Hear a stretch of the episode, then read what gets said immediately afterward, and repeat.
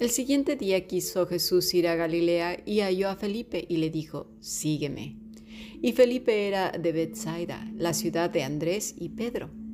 Felipe halló a Natanael y le dijo, hemos hallado a aquel de quien escribió Moisés en la ley, así como los profetas, a Jesús, el hijo de José de Nazaret. Natanael le dijo, ¿de Nazaret puede salir algo bueno? Le dijo Felipe, ven y ve. Juan capítulo 1, versículo 43 al 46. Hemos escuchado palabra de Dios.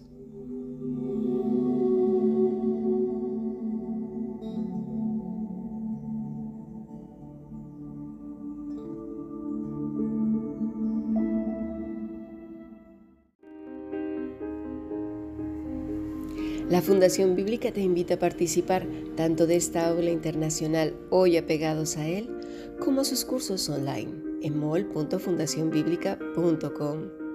También adoración de siervos todos los martes a las 7.30 de la tarde España a través de nuestro canal de YouTube. Para cualquier información escribe a fundacionbiblica.gmail.com. Aprendamos juntos del Maestro. Te esperamos.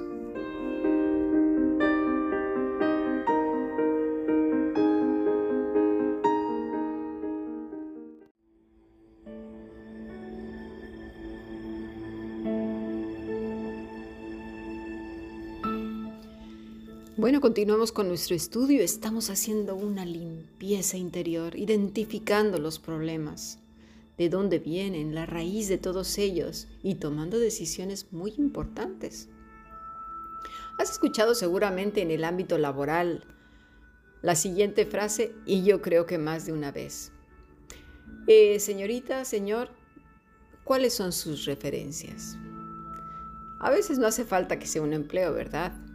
Casi todos cuando nos vienen a contar algo preguntamos, ¿y este de dónde sabe tanto? ¿O esto de dónde lo sacaste? ¿O, quién te lo dijo? Y hay quienes van más allá y preguntan las referencias o fuentes. Ahora, ¿es eso es malo? No, para nada. Debería de ser así con todo y cuestionar muchas de las cosas que creemos que son buenas a primera vista, simplemente porque lo dice alguien popular. Y este es un mal que tenemos muy, muy, muy metido ya en la mente de, nuestra sociedad. La verdad ha quedado secuestrada y encarcelada para siempre y creo que corre con el riesgo de morir de desnutrición. ¿Por qué? Porque ahora lo que le llaman verdad ¿eh? es la afirmación o la aprobación colectiva, independientemente si lo que se afirma o aprueba es verdad o mentira, correcto o incorrecto, si es una aberración o no. Simplemente se acepta porque es colectiva. Y quien lo abandera bien puede ser uno que entretiene al pueblo cantando, bailando, actuando, ¿verdad? Que solo para eso sirven y para ser la imagen al cual el pueblo adora, que representa la idea que se quiere implantar en el cerebro de las masas. Hmm. En este pasaje que acabamos de leer, Felipe llega a Natanael y le dice las buenas nuevas, comenzando desde Génesis hasta el último profeta, lo que se decía del Mesías y, lo que, y que lo había hallado, cuando en realidad obviamente fue Jesús quien los halló. Pero cuántas veces en nuestras torpezas idiomáticas cambiamos el contenido de la historia, simplemente porque no sabemos usar las palabras y su contenido. Nos decimos, cuando yo acepté a Jesús, cuando yo le, busqué, cuando, cuando en realidad nosotros, nuestra tendencia natural es rechazar a Dios, ni siquiera buscarlo. Mm. Bueno, a su vez Natanael hace la siguiente pregunta. ¿Puede salir algo bueno de Nazaret? Bueno, Natanael era de Cana, otro pueblo de Galilea. Mientras que los galileos eran despreciados por los judíos, los mismos galileos despreciaban a la gente de Nazaret. No estamos muy lejos de ello, ¿verdad? En nuestros propios países hay esta división. Hay quienes desprecian, por lo regular, los del norte desprecian siempre a los del sur, no sé por qué. Y en continentes también pasa lo mismo. No vamos a aprender, creo que nunca.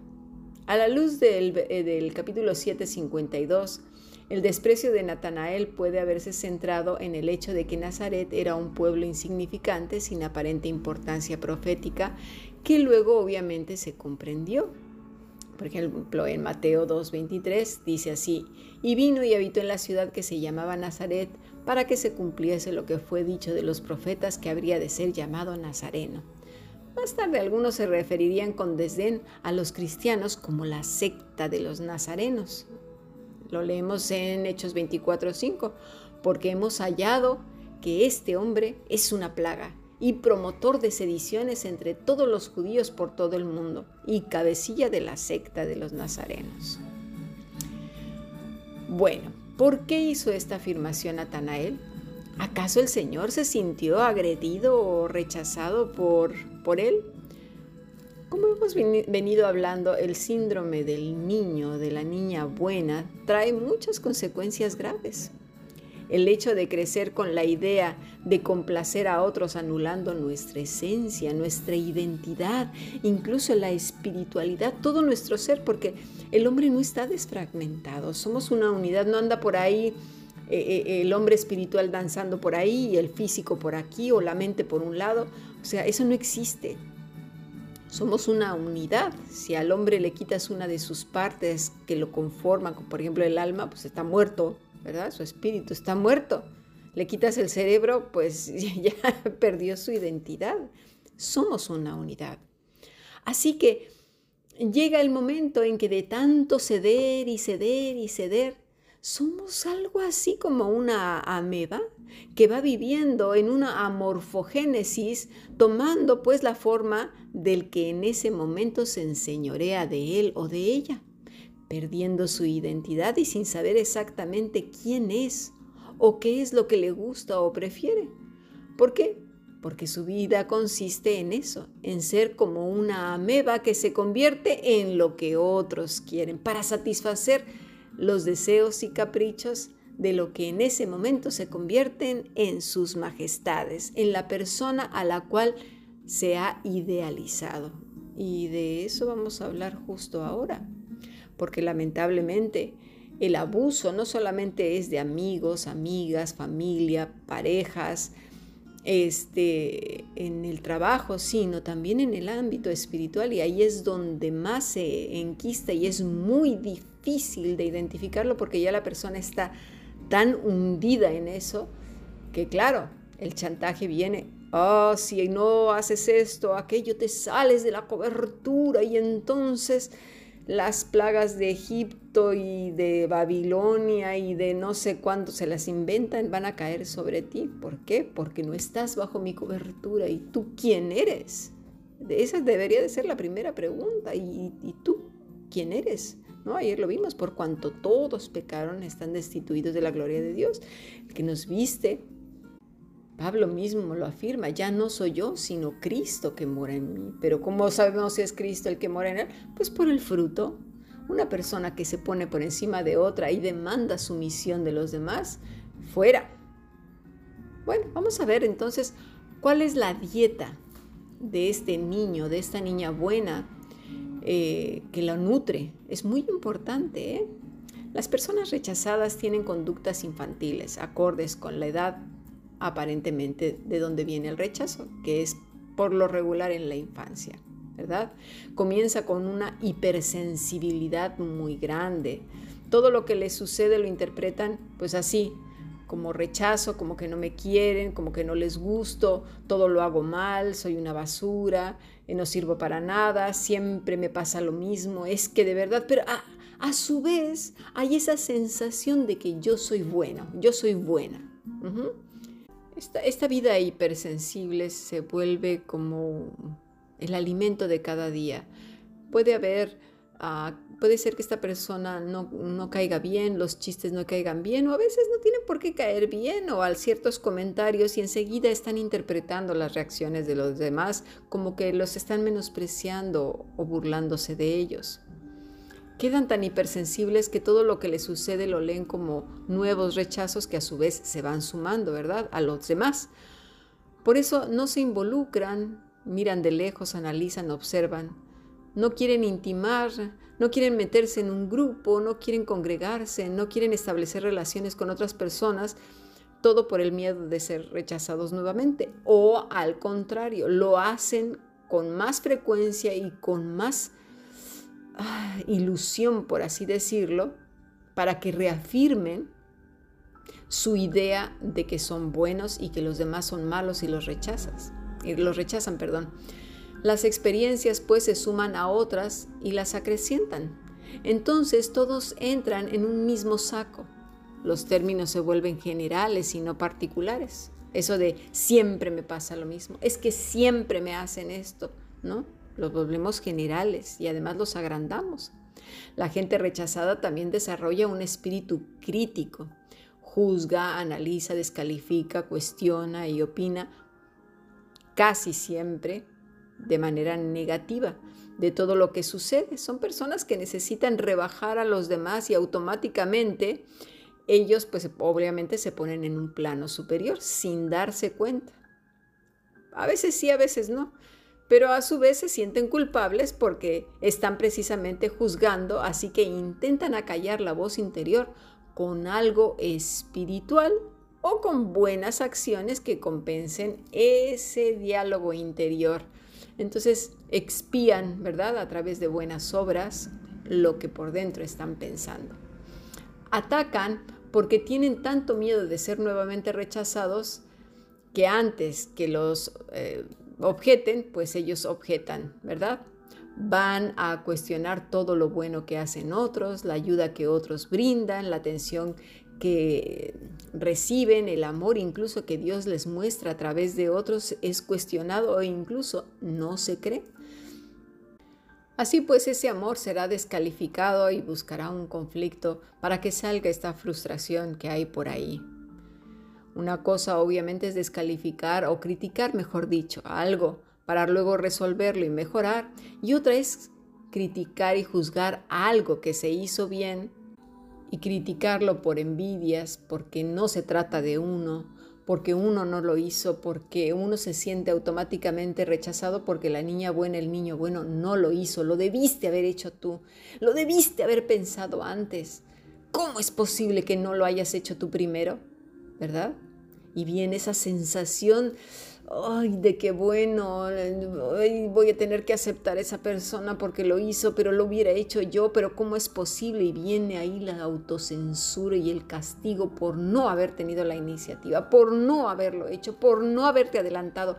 Ahora para la próxima tienes que estar atento y correr y ser tú el primero, tú la primera que lo hagas, casi en todo, ¿verdad? Y si no lo has hecho, ahí viene censura y castigo y más castigo. Mm. Es por este motivo que la gente rechazada siempre va a esforzarse para que la vuelvan a rechazar otra vez, provocará molestar al otro para ser rechazada nuevamente. Muchas veces son de los que tiran la piedra y esconden la mano, son sarcásticos y usan la vida de otros para decir lo que no quieren decir en la cara. Eso, eso por si no lo sabemos es violencia pasivo-agresiva, porque levanta ámpulas en los demás y ellos saben, saben que, ¿verdad? Que esos comentarios molestan, pero lamentablemente así reafirman el rechazo y su victimismo y dicen, ¿ves? ¿Ves cómo no me quieren? ¿Ves cómo es? aunque sea un diálogo interior, ¿eh? Así pues, una persona rechazada buscará obsesivamente la aprobación de otras personas, ¿sí? Es cíclica y emocionalmente eh, enfermiza, por así decir, ¿Qué? Pues el alimento que les hace sentir mejor, como que los feliciten, que los reconozcan. Está, e, eso les hace sentir bien de ánimo, pero el día que los desaprueban, pues se vienen abajo y así su estado emocional va como en una montaña rusa, ¿verdad? sube y baja, sube y baja. ¿Por qué? Porque viven de la aprobación y de la opinión de los demás. Un día la montaña rusa estará arriba, yupi, soy feliz, qué bueno, me aman, me han aprobado. Pero al día siguiente, si todo empieza a cambiar y hay un momento en que el alimento se acabó, entonces algo aquí pasa, ya no me quieren, tengo que hacer algo. La niña buena, el niño bueno, tiene que hacer un favor, algo tiene que hacer porque se está desnutriendo. Y por supuesto viene el siguiente paso, ¿verdad? El dolor emocional. Hoy se sienten bien, mañana mal y así. Hoy tienen una pequeña depresión, que no lo llamo depresión, pero vamos a llamarlo así. Una depresión, están hundidos en la miseria porque no ha habido aprobación, nadie les ha dicho que todo está bien, que no pasa nada, que son maravillosos, que bien, un aplauso, algo, lo que sea, esa droga que se necesita, porque si no la tienen, entonces el ánimo se va a venir abajo. Hay un enorme miedo al fracaso, a equivocarse. ¿Por qué? Porque entonces no me van a aprobar, no sirvo para nada. Ya ves, otra vez lo hiciste mal, ¿verdad? Ayer lo hablábamos aquí en en consulta. Sacamos la lista, ¿verdad? ¿En qué fallé? Check, check, check, esto, esto, aquello, no dije gracias, no dije de nada, no me senté bien, no crucé la pierna, eh, no guiñé el ojo, ay, no sonreí, ay, entonces, ¿qué hice? No salté, ay, no di las gracias, ay, no, no le di la mano, es fue por esto, ah, seguramente estoy sufriendo porque a la hora de la comida no dije la oración exactamente con el nombre y el apellido de esta persona. Claro, el Señor se dio cuenta, como no dije el apellido, va a pensar que es otro González, madre del amor hermoso, ahí está el fallo. ¿Verdad? Y si no, pues otro religioso no lo refuerza así. Hermanito, hermanita, fue por eso. Ay, ay, ay. ¿Ves? Por eso te va tan mal. Así pues entonces vamos por ese ciclo de culpabilidades y de drogas, de sentirnos aprobados continuamente por los demás. Necesitamos el reconocimiento, la chapa, la posición. ¿Por qué? Porque eso nos hace sentir ilusionados. Porque a través de lo que nos den y nos otorguen, nos va a dar eh, un estatus en cierto lugar. Y de ahí es el problema muchas veces en los grupos religiosos, porque ahí es donde la persona llega a hacer lo que en otros ámbitos no es. Por ejemplo, un líder, por ejemplo, un pastor, por ejemplo, un predicador, predicadora, maestra, maestro, lo que sea, diácono, diaconisa, eh, ujier, lo que sea, ya les da un estatus. Y es ahí Ah, que ya me siento en este estado de, confort, en donde por lo menos voy a tener la atención de unos cuantos, en donde me van a nutrir y me van a decir, gracias, qué bueno, qué buena eres, eres lo máximo, sí. ¿Nos vamos dando cuenta? ¿Por qué? Porque todo se va a conseguir agradando a los demás. Y requerirá que sigamos viviendo así para poder mantener y nutrir ese espíritu de rechazo. Vamos a pasar a nuestro siguiente podcast.